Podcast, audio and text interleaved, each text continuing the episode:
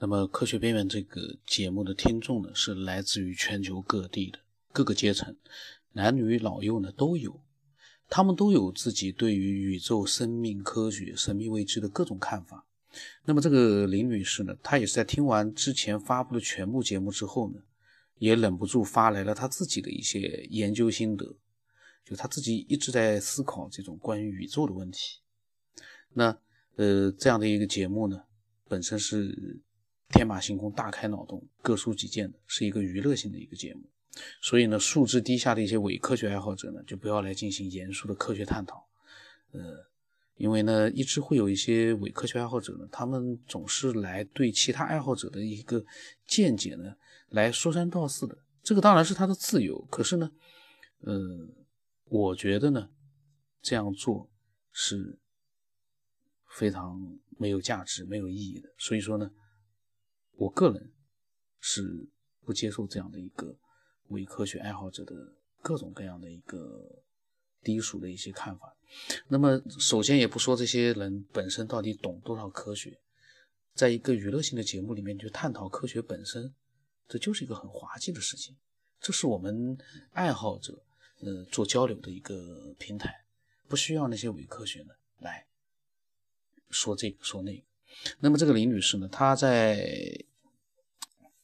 呃，加了我的微信之后呢，他就发来了他的各种各样的想法。他说呢，很喜欢这样的一个节目，和科学有关的，他全部都听完了，所以希望呢分享一下他自己的一些思考。他说他研究和思考宇宙问题有两两年多了，是有一定原因的。呃，因为呢，她老公跟她结婚之后啊，不到一年就出车祸死掉了。后来呢，她就老是。胡思乱想，所以就开始研究宇宙了。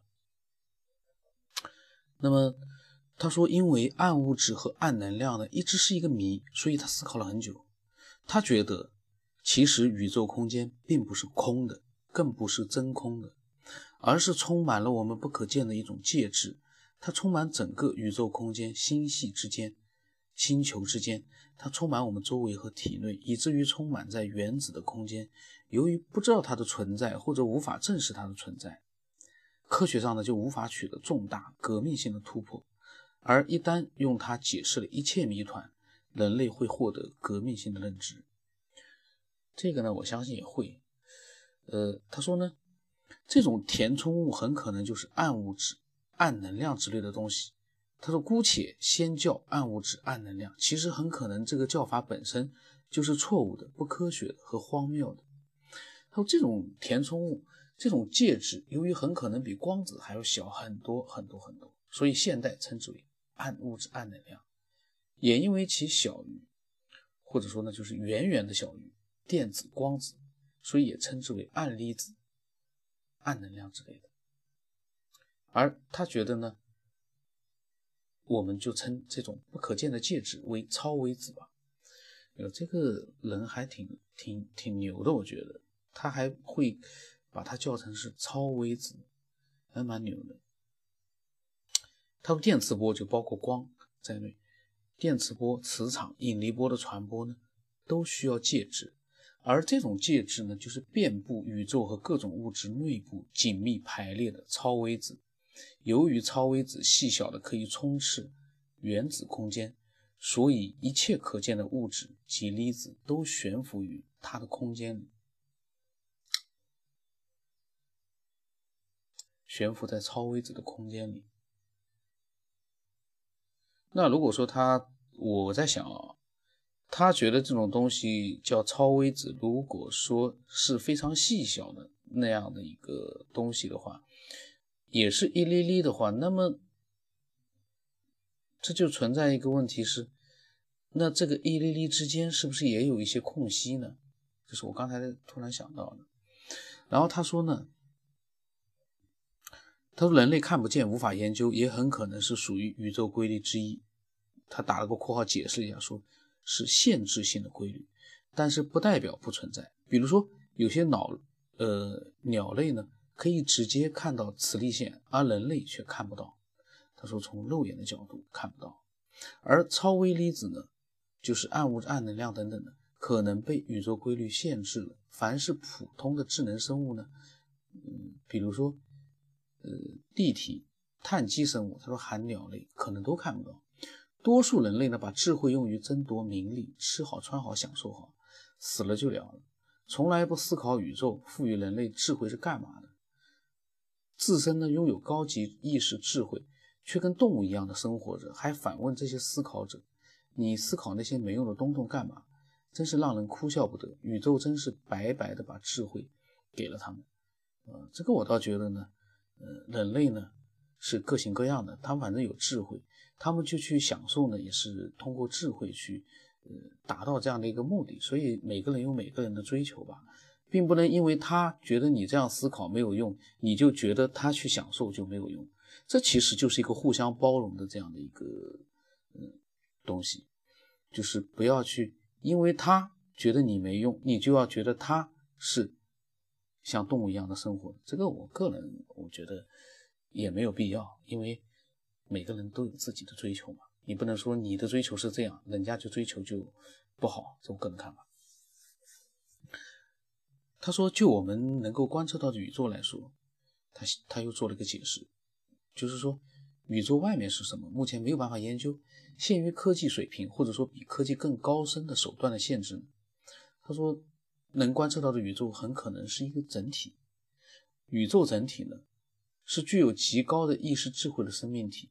它是用一种暗物质网状线把整个浩瀚的宇宙联系在一起的。它正是用暗网状线操作整个宇宙精密有序的运行。而它操作创作这么一个浩瀚宇宙的所有的这一切呢，其目标之一是为了创造各种植动植物的生命。而创造各种动植物生命的目的之一呢，是为了创造出宇宙天之骄子智慧的人类。他说：“人类呢，可以有很多种。原先的恐龙，在这个整体看来，可能也是一种人类，很有意思。这是他发过来的他的想法。那么，我觉得呢，这是他个人的一个思索，可能你会认同，也可能你会觉得呢，根本呃，就是和其他人的想法其实。”也都差不多，那或者说你会觉得这就是无稽之谈。可是呢，嗯，他去思索了，而且呢，他把它讲给我听，希望更多的人会听到这样的一些嗯想法。我觉得这就是最宝贵、最有价值的，因为。有些人他只会说人家怎么怎么怎么怎么怎么，但是他自己根本就没有任何的见解，呃，发表出来，这样的人是很可怕的。他不单自己没有做过一些思索，同时呢，他也没有什么自己的见解，可是他专门会去对人家的讲法呢，去说人家不靠谱，但是他又说不出来人家为什么不靠谱，这种人是非常可怕的，我蛮蛮不能接受的。那这样的人呢？你不接受他也没办法，因为这样的人也还是有的，尤其在网络里面非常的多。那我们就只能对他们视而不见，或者是去刺激一下他们，让他们慢慢的明白，他们这样做是没有任何意义的。嗯，这样一个爱好者呢？很奇特的就是一个女性的爱好者，也有这样的一个这样的一些，好像似乎是男性的爱好者才会有的这样的一些，嗯，想法，硬科学的，这也不是硬科学，就是反正是，呃，一般人不会去思考出来的一些东西，呃，非常有意思。如果你呢也有你自己的想法呢，欢迎你把它。